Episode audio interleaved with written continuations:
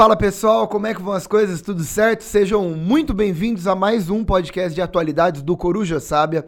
É um enorme prazer tê-los aqui, é sempre uma delícia contar com todos e contar com meu amiguinho, esse menino bonito, carismático, sensual, inteligente, fofinho, com esse sorriso gracinha, com uma barbinha que tá crescendo, né? Olha que gracinha Eu- da barbinha. Eu esqueci de fazer. é esqueci de verdade, você tem, você A- tem barba, né? fazer. Eu tenho, eu tenho, mas Ah, me incomoda Te demais. incomoda. Nossa, Você tá muito lenhador do Ah, século é, XIX, é, Não, né? me É. incomoda porque me coça cara, eu não gosto. não- Fofo. Pedrinho, tudo bem? Como é que você tá, mano? Tudo bem, Gui? Tudo ótimo. Excelente semana pra todo mundo em casa e estamos aqui de volta, né? Sempre, né? Sempre. Toda semana tamo firme e forte. Lembrando que a gente tá no YouTube e no Spotify, no canal do Coruja Sabe. Então, você encontra a gente sempre aí nessas redes aí.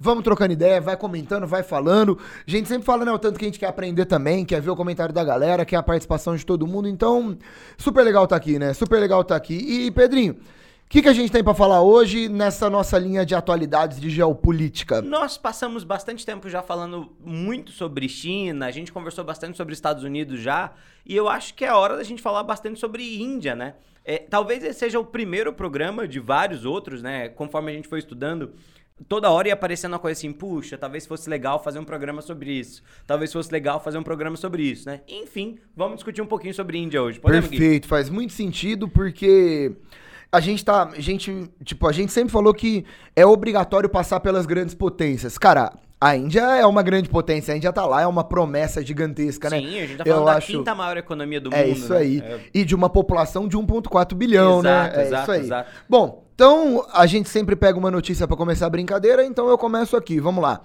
Notícia do UOL Internacional. Perfeito. Índia elege mulher de tribo marginalizada como presidente. Olha só, Draupadi Murmu será a 15ª presidente da Índia. Perfeito. E aí, qual é que é esse Excelente. rolê aí? Bom, é, vamos por partes, né? É, a gente acabou de ter agora dentro da Índia essas eleições presidenciais. É, vale lembrar que o sistema indiano não é o presidente da república que tem exatamente mais poder. Quem tem mais poder é o primeiro-ministro e eles meio que dividem a chefia do poder executivo. Ainda assim, é o presidente da república que escolhe o primeiro-ministro da Índia, então é um poder muito grande. E junto com a escolha do primeiro-ministro, é ele que compõe o gabinete de ministros, que representa o centro do poder ah, executivo indiano. Então, é bem diferente do nosso poder, em que a gente tem só o presidente da república, e o presidente da república ele é a cabeça do executivo, ele representa a nação externamente, ele controla a política internamente. No caso da Índia, tem essa divisãozinha. E enquanto o primeiro-ministro da Índia é a figura que lidera a nação, lidera a política interna, o presidente da república é a figura que controla o exército. Então você tem um equilíbrio de poder bastante interessante.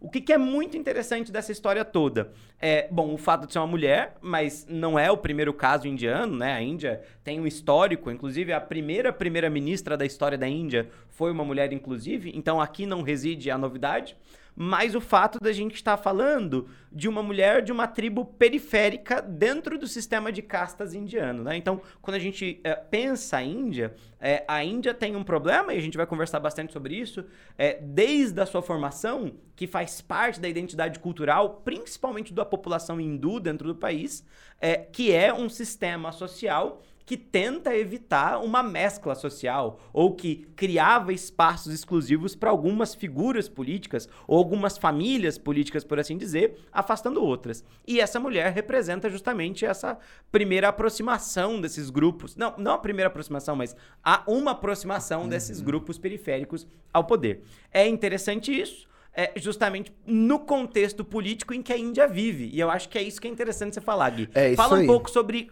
como funciona a Índia. Tá tudo bem lá? Bom, é uma democracia perfeita? É, ah, é, né? Não, aliás, no mundo parece que só tem democracia perfeita, né? Se tem um negócio que tem bastante no mundo hoje é isso. Elas né? têm dado certo. Elas têm dado certo, é. E o clima do século XXI é um clima de, de apogeu da democracia, né? O mundo vive ótimas democracias, É né? o céu de brigadeiro. né? É isso mesmo. Bom, Narendra Modi, Hum. primeiro-ministro indiano, entrou em 2014 e depois conseguiu se reeleger. É, é um cara que, no princípio, esse primeiro-ministro, que entrou em 2014, ele tinha uma política bem centro, né? Ele era um cara bem centrão, mas ele foi caminhando para uma direita, tanto no sentido é, conservador de, de costumes e de discurso, quanto também no sentido econômico, né? Uma política zona capitalista, liberal zona mesmo. E a gente tem entrado numa linha é, delicada. Por quê? Porque esse cara ele entrou no poder, fez o governo dele, conseguiu o apoio de muitos parlamentares, lá tem muita eleição indireta, né? Sim, sim. E ele conseguiu o apoio dessa galera, foi reeleito, ele tá no segundo mandato, portanto. E ele tem feito muitos discursos de descrença às instituições políticas. E discurso de descrenças às instituições políticas é um belíssimo discurso de que talvez ele não goste tanto assim da democracia, né? Tanto talvez ele não goste tanto assim daquela lógica política estabelecida. Então tem muita gente colocando a questão democrática na Índia por conta do Modi em, em risco, né? A, a, Índia vive um clima também de desconfiança democrática. Uhum. E o que, que isso nos leva? Nessa linha, a gente tem um primeiro-ministro que, de novo, o Pedro falou, é a base do poder político indiano, né? O presidente vai cuidar de forças armadas e algumas coisas de política externas, mas o cara do executivão mesmo que comanda a política da Índia é ele. É, e esse cara, ele tem tido um discurso religioso delicado, tá? Ele fala muito, a gente vai trabalhar muito com essa ideia do nacionalismo hindu, então ele tem um discurso complicado com minorias religiosas, com muçulmanos, que é o grande problema da Índia, né? Hoje, essa linha, a treta com o Paquistão, a gente também vai falar sobre isso. E ele também tem um discurso que muitas vezes pega pro lado de de problemas com minorias étnicas. E aí entra essa questão, né, que você falou, de Dalits, de grupos que vêm lá do sistema de casta indiano, que depois vai ser super ressignificado, uhum. e que ele trabalha com essa ideia de ter algum problema com essa galera, que é uma galera historicamente marginalizada na Índia. Qual que é o lance? De repente, numa onda de discurso quase que conservador mesmo, bem conservador na verdade do Modi, e de falta de apoio dessa galera, é colocado no poder uma mulher presidente que é oriunda, né, que tem origem nessas minorias, e isso tem soado muito jogo político, uhum. que foi colocada uma mulher que é do partido dele, ok? É do mesmo partido, certo? Uhum, uhum. E aí tem muita gente falando assim que, mano, não foi colocada essa mulher num, num claro, numa clara vitória da democracia. Essa mulher entrou no poder numa clara ideia de garantir o apoio dessas minorias ao primeiro-ministro. Lembrando que em 2024 tem eleição e ele já está reorganizando mais uma terceira, por que não um terceiro mandato, né? Uhum. Então existe a ideia de que na verdade isso está muito mais pro lado de um jogo político do que por uma verdadeira preocupação com essas minorias. Então, Pedro, existe muito essa discussão de que, ah, beleza, entrou uma mulher de minorias étnicas, né, de, de tribos marginalizadas na Índia. Nossa, que interessante. Tem muita gente que fala que não necessariamente é uma vitória política e que soa muito mais como um jogo, uma estratégia, né, um golpe aí do Modi, do que de fato uma, uma vitória. É uma discussão, acho que tem um pouco dos dois lados, não sei o que você pensa Sim. disso, né? É uma vitória de qualquer forma, porque é interessante, né, que, poxa, uma mulher de uma minoria étnica entra no poder, isso é sempre interessante, isso sempre significa uma representatividade. Mas é claro que tem um interesse político por trás disso. Sim, evidente. É, é, é até bastante interessante a gente pensar isso, é, porque quando a gente vai pensar informalmente é, o, o Brasil, a gente não tem exatamente uma diferenciação interna, uma divisão interna muito grande, né? É, agora, quando a gente pensa na Índia, a gente está pensando em um bloco que tem uma multietnicidade interna e uma multireligiosidade interna muito grande também.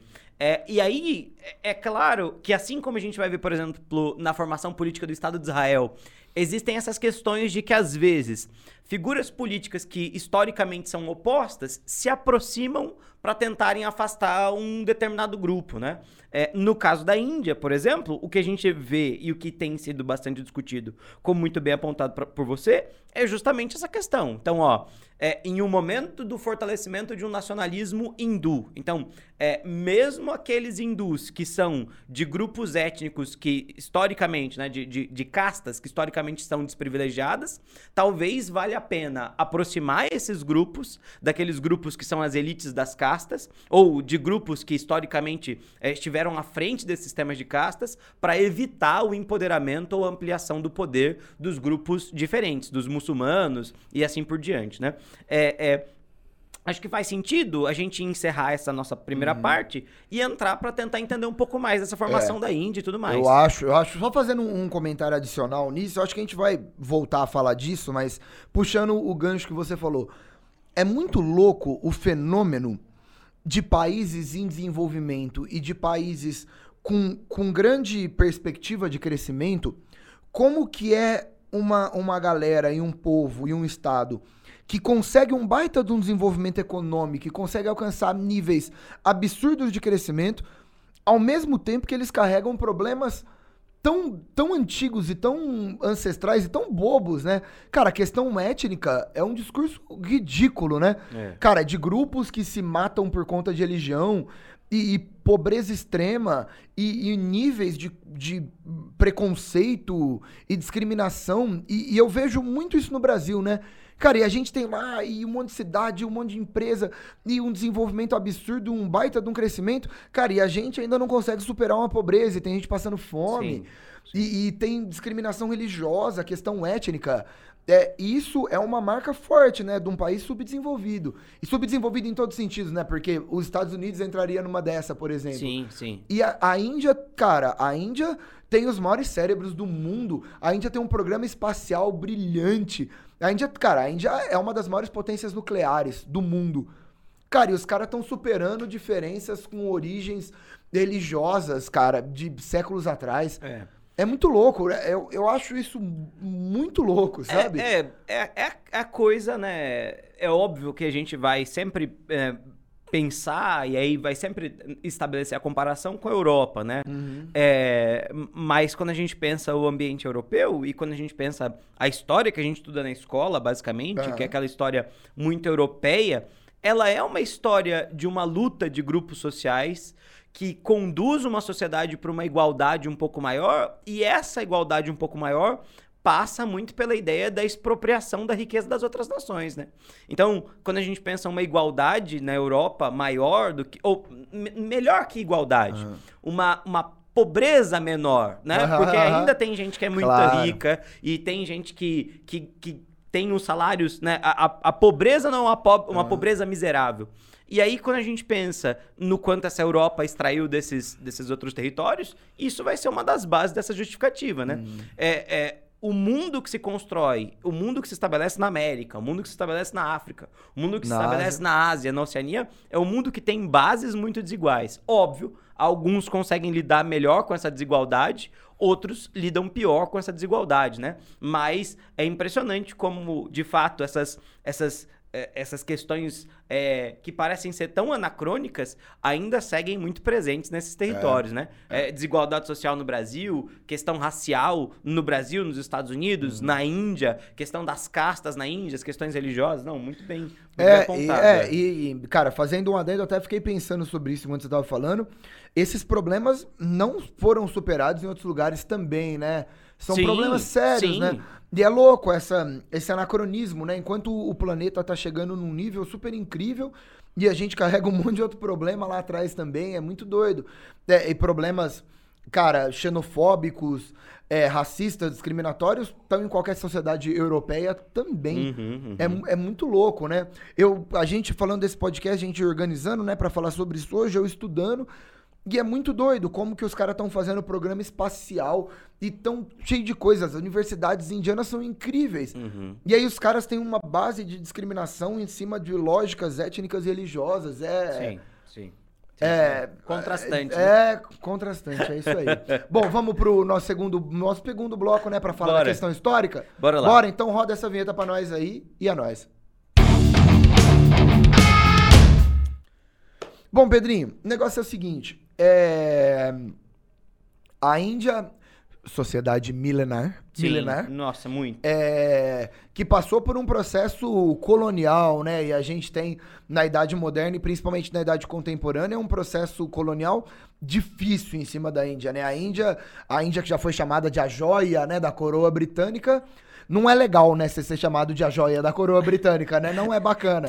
Tem alguma coisa errada, né? É, é, a coroa britânica não costuma ser bacana, né, com joias.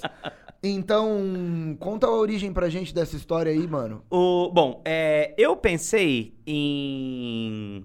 Eu pensei em, em vários começos possíveis, na verdade, né? E, e a, a dificuldade de trabalhar a Índia é a mesma dificuldade que a gente tem é, trabalhar a China, por exemplo. Porque a gente está pensando de uma região que se confunde historicamente é, com a sua própria história, com os vários impérios que ali pertenceram, tá? Uma das bases fundamentais para a gente tentar entender o nosso problema principal aqui agora é justamente o estabelecimento do sistema de castas. E aí, esse, esse, esse esse sistema de castas, quando a gente pensa em sociedade hindu, é um estabelecimento de organizações sociais que estão. eh, que aparecem pela primeira vez na, pela primeira vez na história por volta de 1600 a.C. Então, eu não quero falar de história da colonização, nem nada disso. Mas a primeira vez que a palavra sistema de castas aparece é 1600. E ela vem como uma forma de organização dos povos que migram da onde é a Pérsia para as regiões do Vale do Rio Indo, o Vale do Rio Ganges. Então, o- o- a primeira vez em que a gente tem uma civilização organizada, com um reino, que depois se transforma no império, aparece a palavra sistema de castas. E ela é um instrumento de domínio. Quando ela aparece, ela aparece como uma fórmula religiosa, e aí vai ter toda uma questão da mitologia hin- hindu, da ideia de que a partir é, da, da morte dessa criatura primordial, Purusha, teria nascido da cabeça, então aquela parte que pensa, o grupo dos sacerdotes dos letrados, então a- é, são só esses brahmanes, são só essas figuras que da- derivam da cabeça desse ser primordial que poderiam governar a Índia. Então você automaticamente estabelece que tem um grupo que manda. Embaixo desse grupo, você tem os kshatriyas, são os braços. Então, enquanto tem essa cabeça que, que manda, tem os Aham. braços que guerreiam. Então, são os guerreiros. Ou seja, você não quer que os guerreiros dêem um golpe de estado naqueles que mandem. E você quer que eles sempre obedeçam. Abaixo disso tem as pernas, são os vaixás. Os vaixás são os comerciantes. Então, a riqueza dessa nação vem através do trabalho das pernas. E tem os pés, que são os sudras, que são os servos, são os camponeses, são os artesãos, toda a classe trabalhadora braçal. É, esses grupos, fundamentalmente, derivam desse corpo, dessa entidade cósmica. E teria a base, aquilo que está fora desse corpo, né? Os chamados Dalits, ou párias, ou outros nomes dentro da sociedade hindu. Variou de 1600 até hoje a maneira com a qual isso é aplicado. Algumas vezes com mais rigor, outras vezes com menos rigor, mas sempre estabelecendo. Existe um grupo que notoriamente foi feito para governar e existe um grupo que notoriamente foi feito para obedecer. Ponto, acabou. E só fazendo um parêntese nessa linha que você tá falando, lembrando que isso é uma prática comum de quase todas as religiões em sua origem, Não, né? Pensa no catolicismo É, medieval. é, é isso que eu ia falar. É exatamente esse exemplo que eu ia usar. O feudalismo é isso, né? É o documento famoso, né? Do Lord Aldebaran, né? Que ele fala. Cara, os que rezam, os que guerreiam, os que trabalham. É a mesma lógica. Então, é, não acho que isso é um fenômeno hindu. Isso é um fenômeno É. de organização social que tem uma base de justificativa religiosa. Exato, exato. É, pensa na, na organização do Egito Antigo. É. É, ah, por que, que eu obedeço o, o faraó? Porque ele é um deus isso aí. encarnado. É a mesma coisa. Então, é, é, é- é uma justificativa religiosa que fundamenta o elemento do poder. Que faz sentido, né, mundo afora. Bom, o que, que vai importar pra gente? Importa pra gente que essa região da Índia teve vários reinos próprios, teve várias civilizações próprias, tem uma influência muito grande da China, tem uma influência muito grande da Pérsia. E isso vai ser um jogo importantíssimo ali.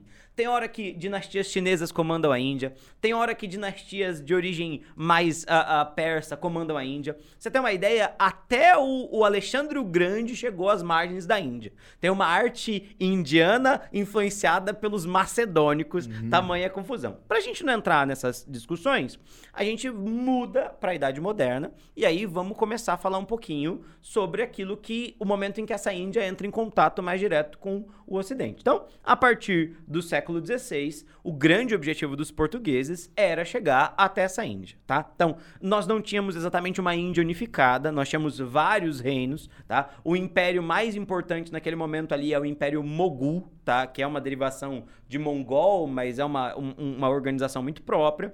Os portugueses são os primeiros a chegarem na costa da Índia. Vale lembrar, o comércio com Calcutá é um comércio fundamental para os portugueses. As especiarias vêm e vão, e conforme os portugueses enriquecem, também vão querer outras nações participarem desse comércio. Os espanhóis vão na sequência, os holandeses vão na sequência, os ingleses vão na sequência. Sempre utilizando esse mesmo método de Portugal. Domina uma cidade, no caso de Portugal, a mais famosa era Calcutá, e a partir dessa cidade estabelece comércio com a população local, sem uma interiorização muito grande para a Índia, entende? Até mesmo porque é uma confusão, são reinos muito poderosos. Esses reinos voltam e meia se beneficiam desse comércio, então a gente tem uma situação bastante estabelecida. Bom, em 1612 começa o comércio dos ingleses com esse Império Mughal, tá? E aí os ingleses vão ver nesse comércio fontes inesgotáveis de riqueza. Primeiro, porque tem um produto da Índia que vai fazer muito sucesso na Inglaterra, o chá. Segundo, porque os ingleses percebem que a Índia tem uma coisa fundamental para toda a sociedade que produz, que é mercado consumidor. A partir de 1612, os ingleses vão começar a se dedicar cada vez mais e mais nesse comércio com o mercado indiano, ok? E é nessa, nesse processo de trocas que a gente vai ter o Império Inglês crescendo, crescendo, crescendo. Nesse momento, a Inglaterra não domina essas terras como Inglaterra, mas sim como empresa inglesa, a tal da Companhia das Índias Orientais, Orientais Inglesas, aí. tá? Sempre me vem uma confusão. Que lado que é Oriental é, Ocidental? Oriental Ocidental, ah, Oriental Inglesa, tá? E essa Companhia das Índias Orientais Inglesas vai se estabelecer com muita força também em Calcutá. Por volta de 1756, a gente vai ter o primeiro grande atrito. Então a gente tem os indianos se revoltando contra a presença dos ingleses na cidade de Calcutá. E aí a gente tem um, um senhor militar que vai atacar a posição dos ingleses. A partir desse momento, os ingleses vão aumentar sua participação militar dentro da Índia, entende? E de 1756 a 1857, a Companhia das Índias Orientais vai cada vez mais e mais e mais colocando homens dentro da Índia. Em 1857 ocorre a famosa Guerra dos Cipaios, que é talvez um dos conflitos mais famosos. Os ingleses empregavam esses soldados, chamados de cipaios. Os cipaios são soldados é, hindus ou muçulmanos que trabalham para a coroa, que trabalham para a Companhia das Índias Orientais na Índia, ok? Em 1857, eles entendem que eles são a maioria e eles se rebelam contra os ingleses. Os ingleses são expulsos da Índia em 1857. Só que é nesse momento que a Inglaterra fala, mano, a gente é um Império Britânico. Uhum. 1857 já passou 100 anos da primeira Revolução Industrial. É o começo da segunda Revolução Industrial. A gente está falando de uma nação que fez a segunda Revolução Industrial uhum. antes dos demais. Uhum. É uma nação extremamente poderosa que se cansa dessa administração indireta. Em 1858, ano seguinte, invade a Índia e passa a partir desse momento a dominar região por região, anexando região por região e estabelecendo aquilo que se chama de Raj britânico. O que é o Raj britânico? É o Império Britânico na Índia entre 1858 e 1947. Nesse período, qual é a ideia central da Inglaterra? administrar tudo aquilo que se chamava grandemente de Índia. E o que, que é essa Índia dessa época? Não é só a Índia. Está dentro desse território Bangladesh, dentro desse território a própria Índia, dentro desse território Mianmar, dentro desse território Paquistão.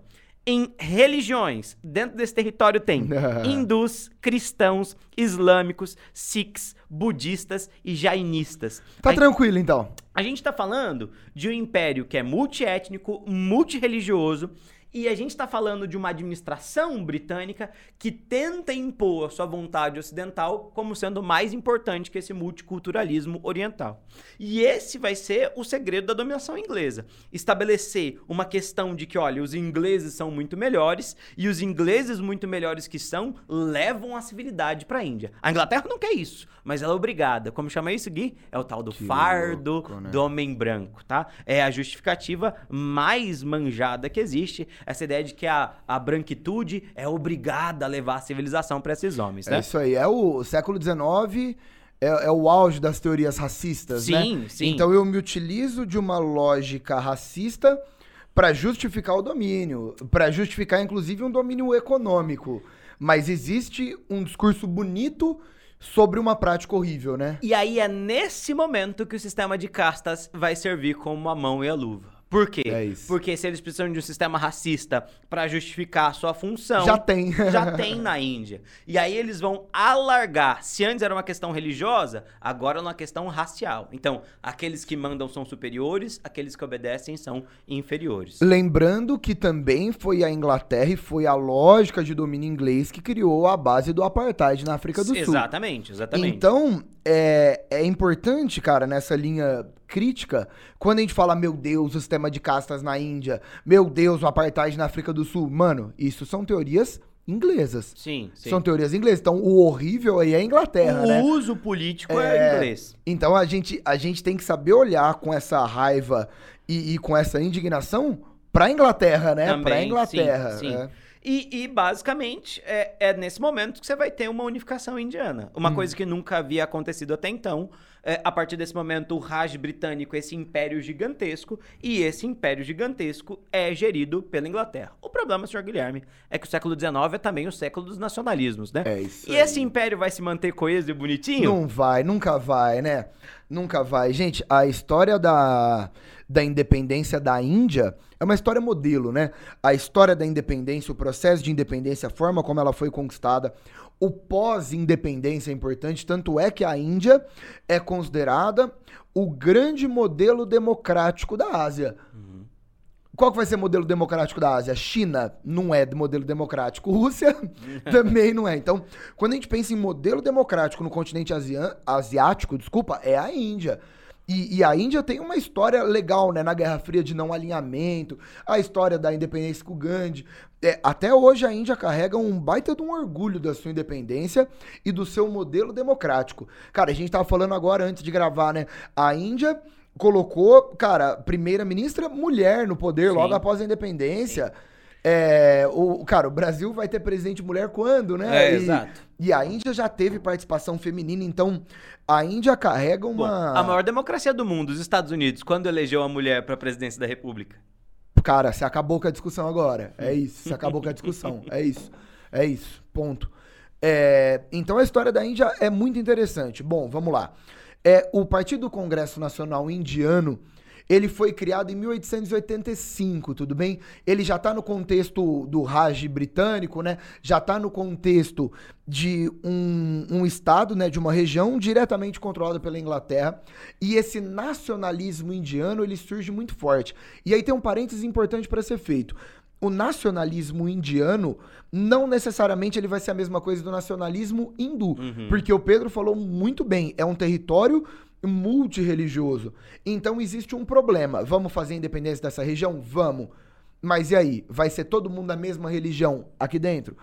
Então a Índia entrou num processo muito grande de luta pela independência, principalmente no contexto das guerras mundiais. Ó, aliás, é, é bem legal pensar que o processo de descolonização, né, de independência desses países asiáticos e também africanos eles vão estar tá muito ligados no contexto das guerras mundiais, porque são conflitos que a metrópole, o, o país de domínio europeu, ele vai mandar formar exércitos nessas colônias. E aí é meio que um tiro no pé, né? Porque, ó, ó, a Inglaterra, ó, forma um exército aí na Índia para me ajudar aqui na guerra. Só que ela vai estar tá formando um exército na Índia. E depois da guerra, a galera vai falar: pô, nós temos um exército aqui, por que, que a gente não luta pela própria independência? Então, é, em muitos contextos africanos e asiáticos, exércitos que foram formados nas guerras mundiais, que eram para ajudar a sua metrópole. Depois, esses exércitos vão lutar pela independência também. Então, a Índia participa da Primeira e da Segunda Guerra Mundial como colônia. Só que isso é a base para a formação de um nacionalismo e de uma atividade militar dentro da Índia. Sim. Então, a Índia, nesse contexto, Primeira Guerra, entre guerras e Segunda Guerra, lembrando que isso é uma atuação da África do Sul. A gente falou quando a gente falou de China, a gente falou disso também.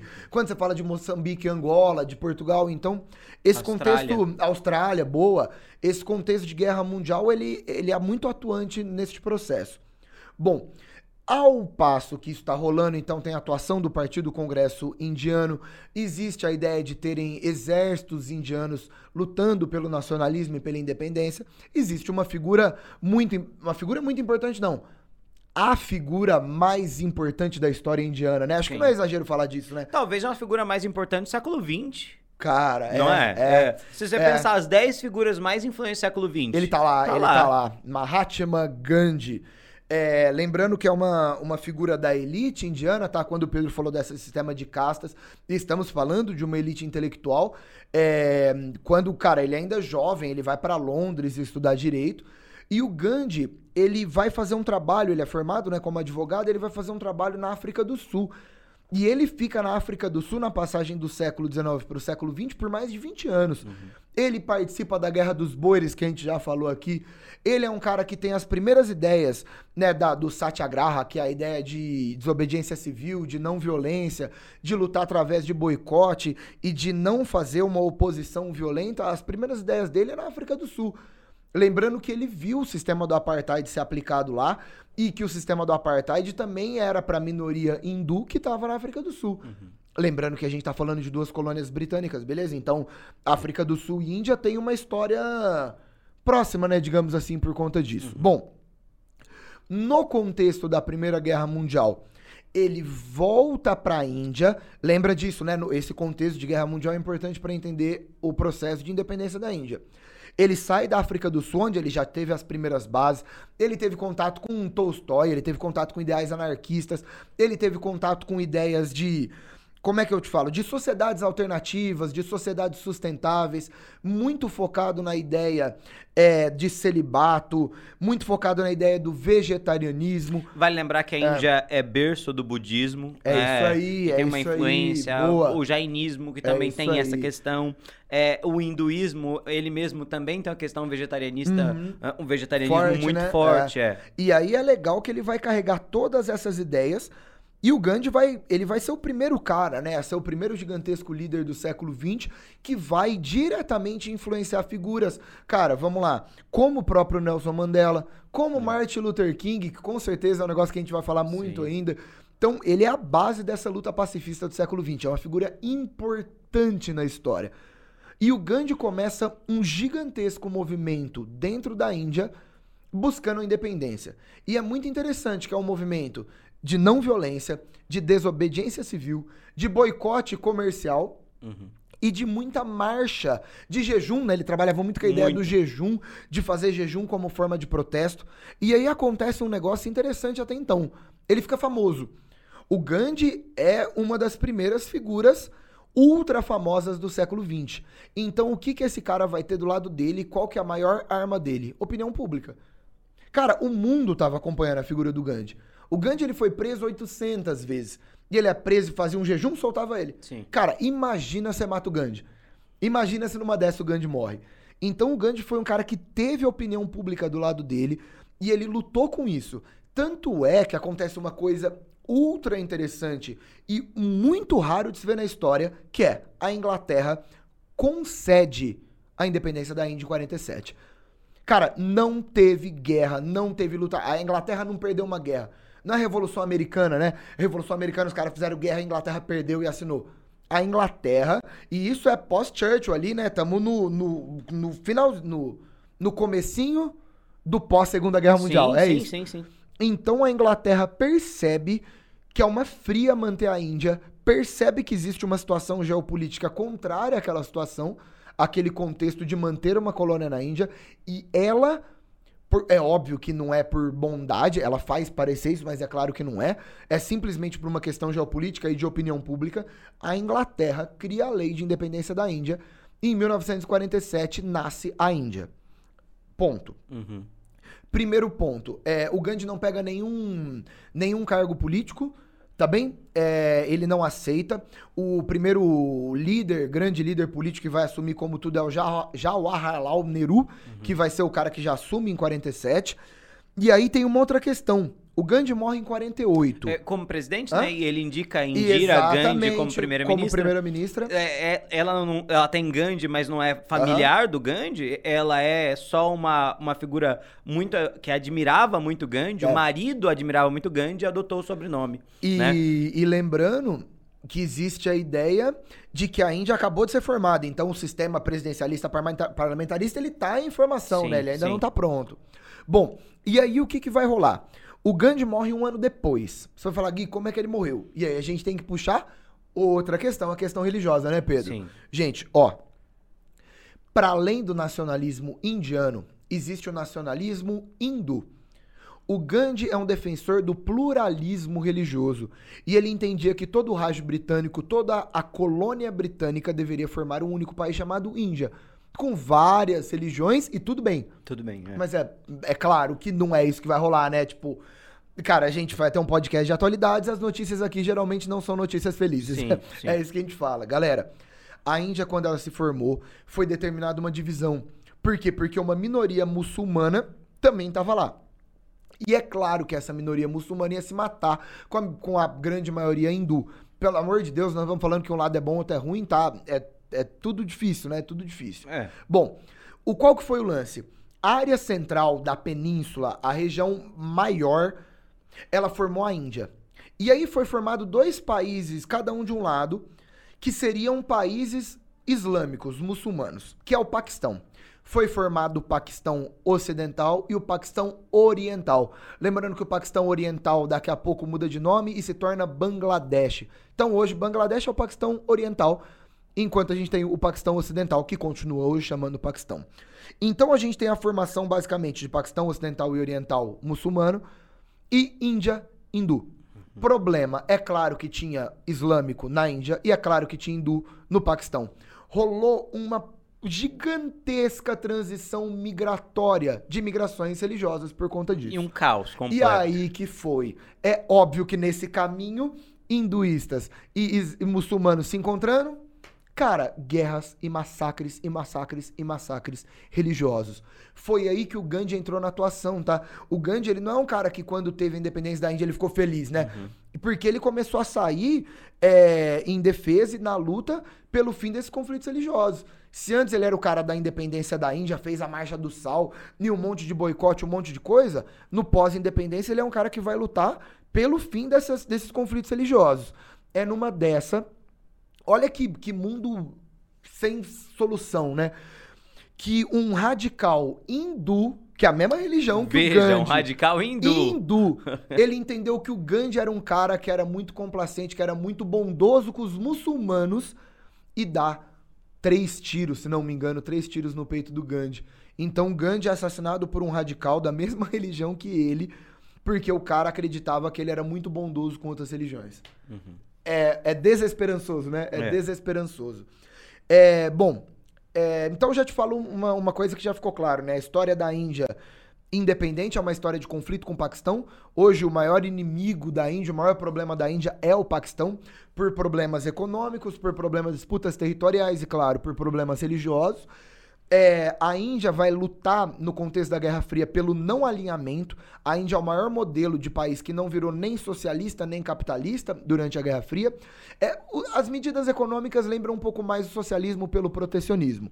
Mas, terminando minha história, Pedro, na década de 90, a Índia entrou numa linha bem neoliberal.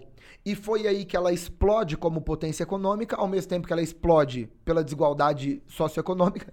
Basicamente, a história do A neoliberalismo. do é isso. neoliberalismo. É isso. Ela explode Vamos como. fazer crescer o bolo que depois a gente divide. Sempre Só isso. não divide só, né? Sempre isso. Então a Índia explode economicamente, de novo, hoje, pela quinta maior potência econômica do mundo, o negócio é gigantesco, tanto no sentido agrário, né, no setor primário ali, mas também em indústria, em questão aeroespacial, em grandes universidades, em programa nuclear. Só que é um país que lida com uma gigantesca desigualdade e é nessa desigualdade que você encontra a questão étnica e você encontra a questão religiosa, né? Acho que é basicamente o pod, eu tô pensando aqui, Pedro, o podcast é isso, né? A gente apresenta uma notícia e a gente faz o histórico pra chegar nessa notícia. Nessa notícia, né? é, é, isso. é isso. Todas Então- as vezes que a gente fez é isso. É uma aula bem É, é feita. isso, é bonitinho, né? Então é isso, agora chegando. Então a Índia carrega uma linha hoje que explodiu economicamente por conta dessas medidas neoliberais, mas carrega muita desigualdade. A Índia tem uma pobreza extrema. Lembrando que estamos lidando com 1,4 bilhão de pessoas. O Brasil tem 200 milhões, a gente tem essa dificuldade. É, é, eu só queria deixar uma Ah. coisa, um dado, né? Que é assim, ó. é, os muçulmanos dentro da Índia hoje são uma minoria. Quando a gente fala de, dessa minoria, é uma minoria de 14,2%, que corresponde à população do Brasil. É uma minoria de 200 milhões de habitantes. Cara, sabe? é, isso é, é isso. é né? absurdo, né? Minoria, 200 milhões. é 200 absurdo. milhões, Nossa, é. legal esse dado. Não é muito curioso? Interessante, Muito é curioso. isso. Então hoje, é, todo, eu tava estudando, lendo um monte de coisa, e é unânime. Todo mundo fala aqui de. é, fala sobre problemas indianos na atualidade. Pobreza extrema, Uhum. conflitos religiosos, separatismos. Lembrando que temos problema com a China e temos problema principalmente com o Paquistão. A situação da Caxemira Problemas é muito fronteiriços nesse caso, é. É, problemas é, territoriais Aham. e conflitos com a China. De- aí, aí vem um negócio legal, né? Acho que a gente falou disso quando a gente falou de Vietnã. Cara, a China é a gigantesca potência asiática a ser batida. Uhum. Então é esperado que as pessoas tenham problemas com a China. E quando as pessoas têm problema com a China, quem, se- quem que aparece? Quem que vai fazer amizade? Estados Unidos. Ah, não, é, é, é é, com a Índia Com e os Estados Índia, Unidos. Então hoje os Estados Unidos têm criado um projeto de aproximação com a Índia, mas importante lembrar que a Índia sempre defende essa linha de não alinhamento. Sim, perfeito. Pedrinho, já que a gente chegou na atualidade, vale a pena pra gente entrar nessas relações internacionais e nesses casos, Bora lá. fazer um panorama da Índia hoje. O que você acha? Rapidão. Beleza? Bora, bora, bora. Então vamos pro nosso terceiro bloco pra falar dessas relações internacionais. Roda aí pra nós.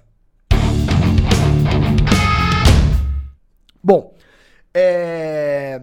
Bom, você fala... Você sempre fala sobre a relação com o Brasil, né? Eu gosto Sempre falo, sempre falo. Eu gosto, É. acho bonito. Ah, Brasil, é mundo, né? Brasil, mundo. Eu falo, você fala. Hã? Quer falar? Eu, eu falo da questão, da questão mundo, então, primeiro e você fala do Brasil. Beleza, Pode ser? Que aí fica organizadinho. Perfeito, Fechou. perfeito. Bonitinho. Ai, a gente bonitinho. Olha que vai. bonitinho.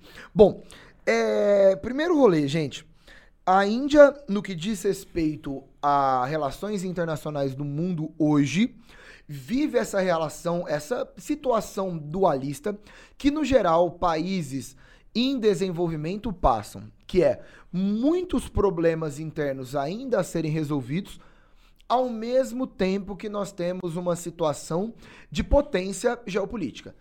A Índia hoje, de novo, ela é considerada pelos Estados Unidos, pela Rússia, pela União Europeia, uma potência nuclear. E isso é muito significativo. Receber o, o, o título né, de potência nuclear no mundo é um negócio grande. E a Índia é esse país. A Índia hoje é a maior exportadora de cérebros, né? Tanto é que é famosa, né? A galera até zoa o tanto que a Índia tem cara bom de engenheiro das grandes universidades, tanto que a matemática indiana é desenvolvida. Então a gente tem uma linha gigantesco, gigantesca neste ponto, ao passo que isso é bem interessante. A Índia é uma potência agrícola. A Índia exporta grãos, tá? Então ela é forte na indústria, é forte na questão aeroespacial nuclear, nuclear mas também é uma potência é, agrícola, como o Brasil, por exemplo, no caso. O Brasil não é uma potência industrial, é somente uma potência agrícola. A Índia é os dois. Então, os caras são bem desenvolvidos, eles são fortes. E hoje, qual que é o grande problema da Índia? A China. Por quê? Porque a China é uma gigantesca potência que tem uma, uma figura, uma postura é, feroz, uma postura. Como é que eu falo? Qual que é a palavra? Agressiva. Quando- agressiva, obrigado, essa era a palavra. E hoje a Índia tenta se vender com uma postura extremamente dócil, equilibrada e um país seguro. Então a Índia vive a ideia de que, ó, invista em mim porque eu não sou que nem a China. Cara, você vai fazer negócio com a China, você vai ser engolido pela China. A China é um país difícil de lidar. Porque a China vai sem dó, né? Ela é agressiva, Sim, ela é sim. feroz. Então a Índia hoje é vista no cenário internacional como um país seguro, calmo e com relações tranquilas. Então, tipo, ó, pode fazer comércio com a Índia, que tá tudo bem, você vai ter uma situação tranquila. A Índia se vende como um país politicamente estável e é, é, desde a sua independência. le- Lembrando, o Modi, a gente tava falando, é um cara que flerta às vezes com uma com um discursinho autoritário, mas a princípio tá tudo dentro de uma lógica democrática. Então, sem maluquice, sem ditadores, né, que são feitos pelo Ocidente como grandes vilões. E a Índia tem uma postura muito estável, lembrando da questão do não alinhamento, esse é o grande ponto. Então, a grande pergunta, né? A gente sempre estuda qual que é o maior parceiro comercial desse país. E a gente fala da China, fala da Rússia, fala dos Estados Unidos. Qual que é o maior parceiro comercial? Qual que é o país grudado na Índia? Não tem. Não tem. A Índia defende uma postura de autonomia, de não alinhamento, e ela não está diretamente relacionada a nenhum país. Tem relação com os Estados Unidos? Tem. Com o Brasil? Um monte. Cara, com, com a China tem também. Tem com o Vietnã, tem com a galera lá em volta. Então, a Índia tem uma postura de não alinhamento, de potência que vai fazer comércio e vai ter uma relação com inúmeros países. É um caso diferente, né? Ainda mais na Ásia. É. Geralmente a gente vai associar, vai associar com um país da Europa, vai associar com a Rússia, vai associar com a China, com os Estados Unidos. A Índia, ela tem orgulho de ser um país não alinhado no sentido diplomático, no sentido político e no sentido econômico. O seu comentário é, me traz uma notícia que eu li essa semana e que eu queria compartilhar, é, que é o seguinte, que é, os grãos, a China tem um estoque de metade dos grãos produzidos no mundo todo, de soja, trigo e milho. Uhum. Então, a China tem 50% armazenado de todos os grãos produzidos no mundo. E a gente está pensando da maior população do mundo secundada pela Índia. E você não vê isso, você não vê. E quando a gente pensa em jogo político, que você fala do comércio chinês, uhum. Esse é o comércio chinês. Se o comércio chinês tiver que fazer com que o preço internacional da commodity suba, o problema é de quem não consegue comprar commodity. A China consegue, né? Ah, mas as pessoas vão. E isso é sério, porque grão é, é a base da alimentação, é exato, é comida, a gente exato, tá falando de comida. Exato. É, mas aí quem aí. vende, quem vende vai sempre ficar feliz. Ah, não, o valor sobe, eu beleza. vendo mais caro, beleza, é. né? Pensando no sentido global, isso é perigoso. Pensando né? no sentido econômico aí. e não no sentido humanista, né? Bom, em relação ao Brasil. Ah Pra gente ser bastante rápido, que o nosso programa tá. Hoje a gente. foi. A gente sempre Hoje a gente isso. foi. o Brasil tem boas relações uh, com a China, com a Índia, perdão. Historicamente, boas relações. É, os dois compõem os BRICS. A gente volta e meia falou do BRICS de novo aqui. É, é, há uma aproximação bem grande no sentido é, dos vínculos tecnológicos. O Brasil tenta se aproximar dos polos tecnológicos indianos, tenta fazer, tenta atrair parte desses polos indianos aqui para o Brasil, mas com uma grande dificuldade. O Brasil é um grande exportador também de gêneros agrícolas, commodities agrícolas para a Índia, mas principalmente de minérios. Então, a relação com a exportação de minério de ferro é gigantesca. É, e também o Brasil é um dos principais exportadores de petróleo para a Índia e um dos principais importadores de petróleo da Índia para o Brasil. Olha porque só. a gente exporta petróleo bruto uhum. e importa petróleo refinado. Ótimo. É né? o melhor acordo. Melhor negócio. Por que não construir as suas? porque eu estou comprando dos indianos. É, mas essas são, essas são algumas observações uhum. acerca dessas relações econômicas. Muito interessante, muito interessante. É Perfeito. É isso aí, né? Maravilhoso. Falamos de Índia, hein? Jesus falamos, amado. Falamos, falamos de Índia. Falamos. É isso aí. É que os caras têm muita história. Tem muita história, é isso aí, eu concordo concordo. Cara, então vamos dar uma passada em algumas notícias da semana aí pra gente fechar esse bora, negócio. Bora, Que falamos mais do que o suficiente, né? Mais, demais. Então vamos para o nosso último bloco para fazer um giro de notícias. Roda aí pra nós. Bom, vamos lá. É... Pedrinho. Hum. Nesse último bloco, a gente gosta de soltar umas notícias gerais aí, trocar uma ideia, fazer um rápido comentário, né? Perfeito. Você quer começar ou você quer que eu comece? Começa, eu leio sua notícia e você começa. Pode ser? Eu leio sua notícia. Ah, você leu como é. Eu fiquei perdido exato, quanto à lógica exato. aqui. Porque, ó, primeira, Se você quiser, mano. Primeira notícia é a notícia das coisas boas aí. Varíola de macaco se espalha rapidamente no mundo, diz Fórum Econômico Mundial. É isso aí. É, essa notícia eu, eu coloquei, né? A gente falou sobre ela, simplesmente para a gente lembrar que a OMS acabou de emitir um alerta, né? De, de perigo global por conta da varíola do macaco, e a gente não podia deixar de citar isso que está acontecendo. A gente já tem dezenas de milhares de casos no mundo, né? O Brasil está batendo 400 casos. É, lembrando que é uma doença viral de fácil contágio. A parte boa, não é a varíola humana, tá? É uma varíola do macaco. Isso é ótimo, porque se fosse varíola humana, é. as pessoas estariam mortas, tá? A varíola humana, ela é uma das doenças que mais gerou mortes na história da humanidade. Não estamos falando disso. É, inclusive tem um estudo que falam que os remédios que a humanidade já fez contra a varíola humana mesmo serviria para essa. Então, não é uma ultra preocupação no que diz respeito vai morrer todo mundo. Não é, não é. Mas é importante lembrar porque a gente está vivendo um, um, caso aí de, de alerta global de uma nova doença. Não, não sei se chega a entrar numa linha pandêmica, é, né? De tomar todo mundo. Não é respiratório também, é, como o Covid, né? Então... Mas legal lembrar dessa varíola dos macacos, a gente não podia deixar de citar. Beleza? Vamos lá, notícia da Folha. Portugal investiga influenciadores brasileiros por auxílio à imigração irregular. Órgão apura a atuação de ao menos 22 pessoas, tanto para vi viabilizar a entrada ilegal no país, como para aplicar golpes. Olha que maravilha. Cara, você sabe como que é? Tem muita gente querendo ir, tem bastante gente lá já. E aí, deixa eu mostrar aqui para você como é que é, como é que funciona a vida em Portugal e tudo mais. Mas tem uma galera que tá passando um pouquinho além disso e ensinando alguns trambiques lá dentro de Portugal. E é uma investigação ainda, sabe? Obviamente a comunidade brasileira, né, vê isso com maus olhos, né? Então, olha, talvez Portugal esteja exagerando, mas essa é, essa é a situação. É um momento, né, de muita... Uh, as crises econômicas, né, é, geram esse movimento de emigração bastante grande e o primeiro país para os quais, para o qual os brasileiros tendem a ir, porque não tem barreira linguística nem nada, e tem uma condição muito boa, e a gente vem noticiando isso há vários programas, é justamente Portugal, né? É, Portugal ah. vive uma onda bastante estável na sua economia e vive uma onda de imigração brasileira também bastante grande. Acho que isso vale a pena dar uma olhada. Perfeito? Perfeito, muito e bom. Vamos para mais uma notícia sua. É, Papa pede perdão por repressão da igreja a povos indígenas no Canadá. Cara, essa foi muito louca, né? Essa foi muito séria. É, no ano passado, em algumas regiões que eram comunidades cristãs durante o católicas, né, durante o período de colonização do Canadá, é, foram, encontrado um, foram encontradas valas.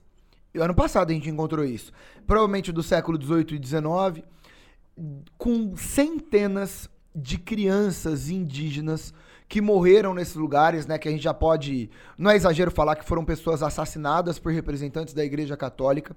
Então, crianças que têm né, nativas né, do Canadá. Isso chocou o mundo, né? Que a igreja matou essa galera. E, e, e, não é exagero falar que o passado da Igreja Católica é um passado complicado, né?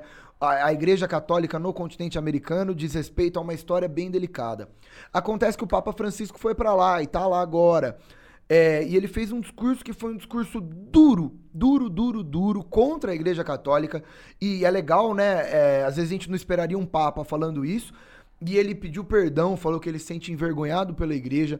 Ele falou que isso não pode ser esquecido. Ele falou que, né, que o, o contrário desse ódio é lembrar, é problematizar, é falar. Então ele, ele não poupou palavras, ele não escondeu nada e ele não fez meias palavras lá.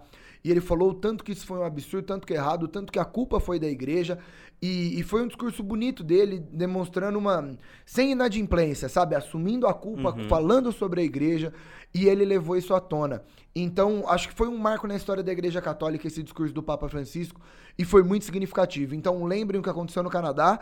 E, e esse discurso do Papa foi bem interessante. Muito bem interessante. Bom. Beleza? Por fim, também da Folha. É, essa é boa também. Você escolheu duas notícias Notícia, boas. Duas, duas. É, coleção de gafes de Biden coloca a idade do presidente dos Estados Unidos em discussão. Nas últimas semanas, democrata caiu de bicicleta, errou leitura de teleprompter e disse por engano ter câncer. Cara. Cara, muito bom. Durante as, as campanhas, ele já ganhou o apelido de Sleeping Joe, né? Ah. Do Dormioco, Joe Dormioco. E principalmente a oposição dos Estados Unidos tem, pegou muito no pé do Joe Biden por conta dessa questão da idade, que junto com a idade vem uma senilidade. Ele é famoso por ser mais devagarzinho mesmo. No começo da carreira dele, ele sofria com um problema muito grande de gagueira e, e ele sempre teve uma frase, uma, uma fala para um político mais lenta. É, e nos últimos ah, dias, com esse acúmulo de gafes, as pessoas têm falado: será que não tem uma coisa a mais? Será que o presidente já não está mais senil?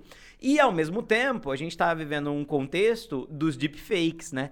E aí, na internet, tem milhões de deepfakes do presidente falando coisa errada, do presidente esquecendo o discurso, cumprimentando gente que não existe no palco. Só que isso se mistura com a verdade, entende? como a gente é, já falou e como a gente é, vive esse contexto é, das fake news, esse é um conjunto de coisas que também, é, lembrando, né, que a fake news, é, quase sempre essas fake news, elas partem de um contexto que talvez tenha um pezinho de realidade, só que exageram profundamente e aí elas se transformam em algo É. bem mais crível. Um objetivo de criar uma imagem negativa sobre Ex- ele. Exato, exato, exato. E também, e talvez seja bastante interessante É. também pensar toda a discussão de preconceito em relação aos mais velhos, né? Com É, certeza. essa gerontofobia, como o pessoal fala, né? Com certeza. E isso cai como um prato cheio pros republicanos querendo derrubar ele. né? Principalmente. Lembrando que o presidente Trump não é tão mais jovem que o presidente Biden, tá? Bela observação. Bem, lem- só lembrando. Só é mais É isso ativo.